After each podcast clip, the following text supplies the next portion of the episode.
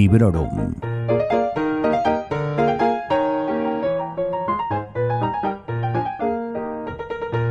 Hola a todos y a todas. Esto es Librorum, yo soy Vanessa y os doy la bienvenida a un nuevo episodio del podcast en el que os traigo la reseña de una novela de ciencia ficción escrita por Úrsula K. Le Guin. Me refiero al Nom del món es bosc o El nombre del mundo es bosque, si la conocéis por su título en castellano. La novela fue publicada en 1972, pero escrita entre 3 y 4 años antes, yo la he leído en la edición de Rachbert de mayo de 2021 y es una edición preciosa, muy fina, muy cuidada, incluso podría añadir que agradable al tacto. Es, un libro con un tamaño y un peso mm, perfectos. Es en paperback, eh, tiene sobrecubierta, que bueno, yo personalmente siempre la retiro para leer con más comodidad. Cuenta con 240 páginas y ha sido traducido al catalán por Blanca Busquets. Esta edición además tiene un epílogo escrito por la misma autora que me ha parecido sensacional y que aporta muchísima información complementaria. No es el primer libro que leo de Úrsula K. Guin y mi relación con ella ha ido a mejor con el paso del tiempo. Lo nuestro empezó con un mago de Terramar, que no leí en las mejores condiciones personales, así que no le presté demasiada atención y por eso precisamente lo he releído recientemente. Después me animé con Los Desposeídos, que sí que me gustó, sobre todo lo encontré muy interesante en cuanto a ideas presentadas, y finalmente llegó este, El nombre del mundo es bosque, eh, que me ha dejado una sensación fantástica, me ha gustado muchísimo. La oportunidad de animarme con él me la brindó el Club de Lectura de Ciencia Ficción que está teniendo lugar durante este último trimestre de 2022 en la librería Éfura de Sardañola. Y es un club que se está ocupando de dirigir la autora Blanca Marc y del que sales con la sensación de haber aprendido un montón, infinidad de cosas.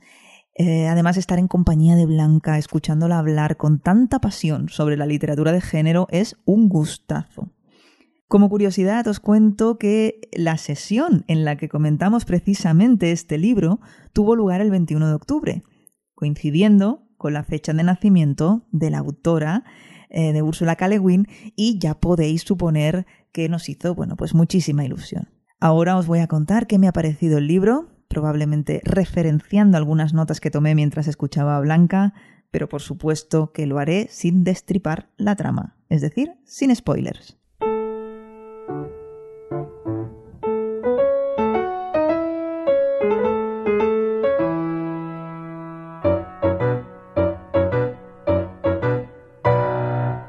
Esta historia nos cuenta una invasión y posterior colonización de otro planeta por parte de los humanos. Como siempre, los que llegan a poner los pies en primer lugar son los militares, acompañados de científicos de varias disciplinas y de currantes especializados en extraer la materia prima que han ido a expoliar, concretamente madera. Van a montar sobre todo aserraderos. Porque vamos, si no, ¿de qué vas a pegarte tú un viaje tan largo si no es para dejar arrasado y sin recursos naturales otro planeta más? Igual que hemos hecho con la Tierra, ¿no? Que se note, que se note que somos humanos. Bueno, hay varios temas centrales en torno a los cuales gira la narración. Ya os he enumerado eh, el colonialismo, He hablado de la imposición del poder mediante el uso de la violencia, mm, que a lo mejor, bueno, no lo he nombrado explícitamente, pero creo yo que al decir invasión militar mm, ya va implícito.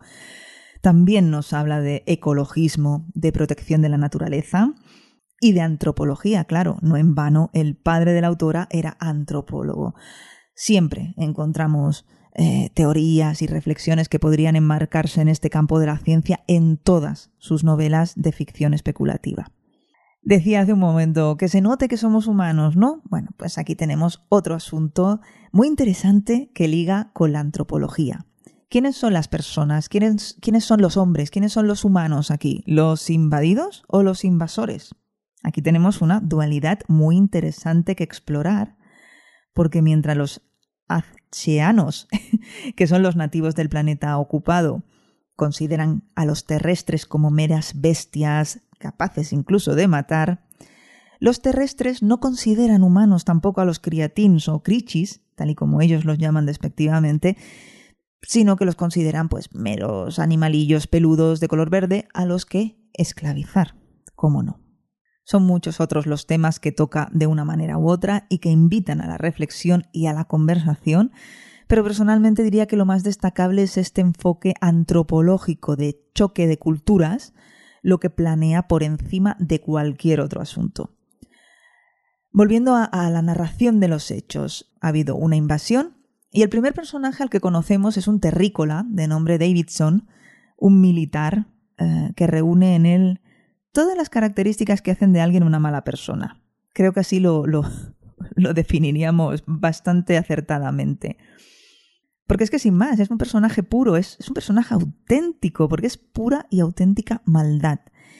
Él tiene muy claras sus convicciones y va a pasar por encima de cualquiera para hacerlas valer. Sus objetivos son cumplir con su misión de llevar madera a la tierra y satisfacer sus apetitos.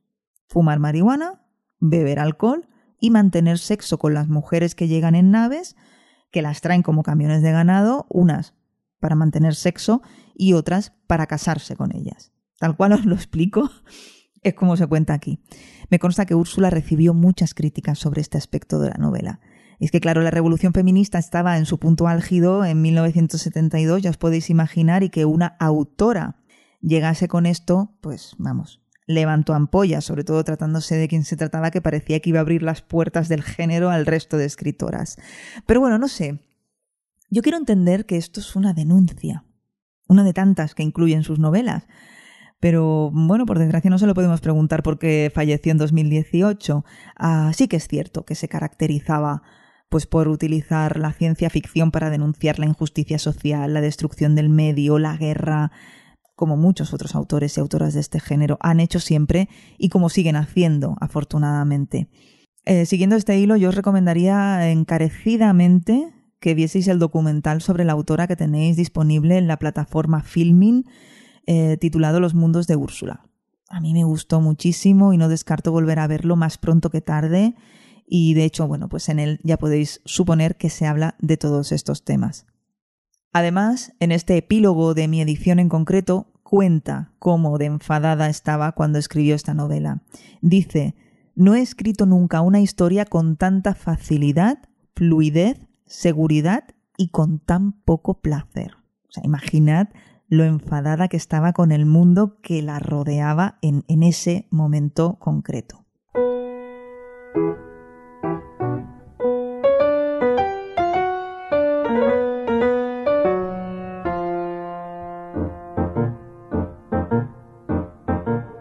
Bueno, sigo con la novela que con estos temas es muy fácil irse por las ramas. Davidson eh, tiene claro que estos nativos no son humanos, que no son hombres, que no son mujeres, los desprecia, los maltrata, los tiene esclavizados. Aunque bueno, según él, los ancianos trabajan voluntariamente, ya que no se resisten activamente. Así que, según él, no son esclavos. Pero ya llegaremos a esto. Pero bueno, a pesar de que los desprecia, los considera poco más que bestias repugnantes, no tiene ningún reparo en violar a una de las criatinas del sexo femenino. Precisamente a la pareja de Selver, que es otro de los protagonistas de la novela, mm, sino el principal. Fruto de esta violación, la esposa de Selver fallece y, como imaginaréis, todo cambia. Y para nosotros es aquí cuando empieza la acción y el conflicto que nos acompañará a lo largo de toda la novela.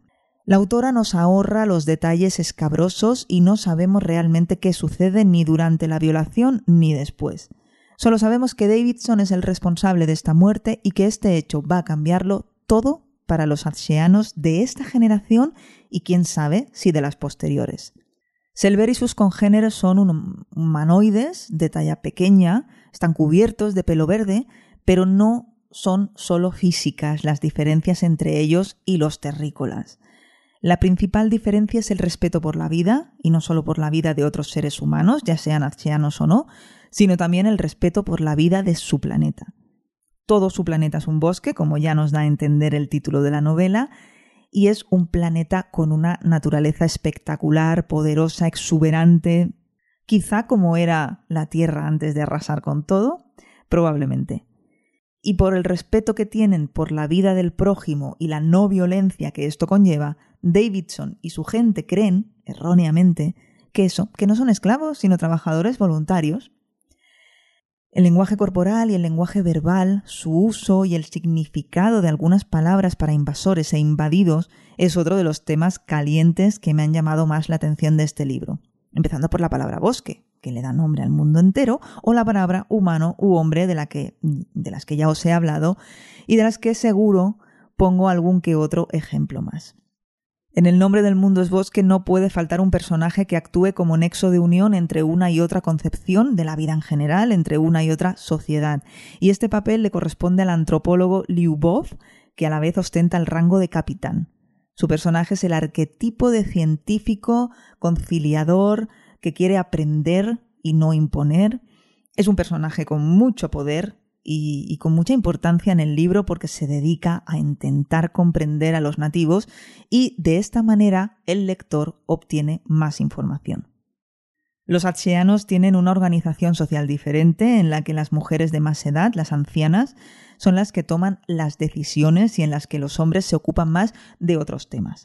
De hecho, en el libro dice, los atseanos están gobernados en la medida en que tienen gobierno por ancianas el intelecto para los hombres, la política para las mujeres y la ética para una interacción de ambos.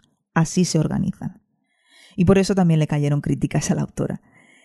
Bueno, aparte de estas diferencias que os he enumerado, otra muy importante es que los nativos de Atche pueden soñar despiertos. De hecho, consideran a los invasores unos pobrecitos infelices o unos pobres ignorantes porque no saben soñar, no son capaces de soñar sin intoxicarse con, los porros, con el alcohol, y que por lo tanto no son del todo hombres. De nuevo ya veis que aparece esta cuestión y esta dualidad en ver si soy yo el hombre o eres tú, si soy yo el humano o lo eres tú. Y podría aquí meterme a comentar el asunto de estos sueños, que a su vez enlaza con el significado que los atseanos le dan a, otra palabra, que en este caso es la palabra Dios. Pero también os digo que es de lo que más me costó entender de la novela, así que ya no hablemos de, de explicarlo. Me rindo. Aquí se nos habla de la interpretación del mundo, más o menos, del mundo real, más o menos mediante estos sueños y la persona que puede traducir e interpretar con palabras el subconsciente es Dios. A grandes rasgos sería esto. Y esto, según nos comentó precisamente Blanca en el club de lectura, responde al interés que tenía Úrsula por Freud y su psicoanálisis. Y para ir terminando, una curiosidad que es la aparición del ansible, esa idea que muchos apuntan como original de Cale y que después otros autores de ciencia ficción han utilizado en sus obras.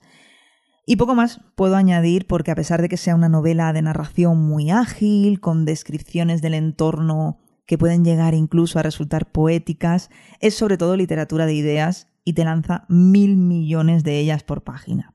Eh, muchas se me habrán pasado por alto, otras las entiendo de aquella manera, como el asunto este de soñar despierto, pero otras tantas me han hecho pensar que para eso estamos aquí. En conclusión, os recomiendo la lectura del nombre del mundo es bosque, os recomiendo que lo hagáis con atención. Y si os gusta subrayar o poner marquitas sobre las ideas destacables en vuestros libros, vais a disfrutar muchísimo, os lo aseguro. Me gustaría saber si habéis leído El nombre del mundo es bosque o El nom del món es bosque. Me gustaría saber también si lo disfrutasteis y si me recomendáis que siga con la mano izquierda de la oscuridad o con alguna otra novela. Dicen que esta, La mano izquierda, es su mejor obra. No sé si estaréis de acuerdo. Espero leer vuestros comentarios. Os doy las gracias, como siempre, por estar ahí, por seguir en contacto y por el cariño. Os recuerdo que en redes sociales encontráis a Librorum Podcast en Instagram y Twitter. En sons.red encontraréis el post que acompaña a este episodio del podcast con los links a Goodreads y, y a mucho más material. Hasta pronto y felices lecturas. Acabas de escuchar Librorum, un podcast alojado en Sons, red de podcasts. Encuentra mucha más información de este episodio en nuestra página web, sons.red barra Librorum. Y descubre muchos más podcasts en sons.red.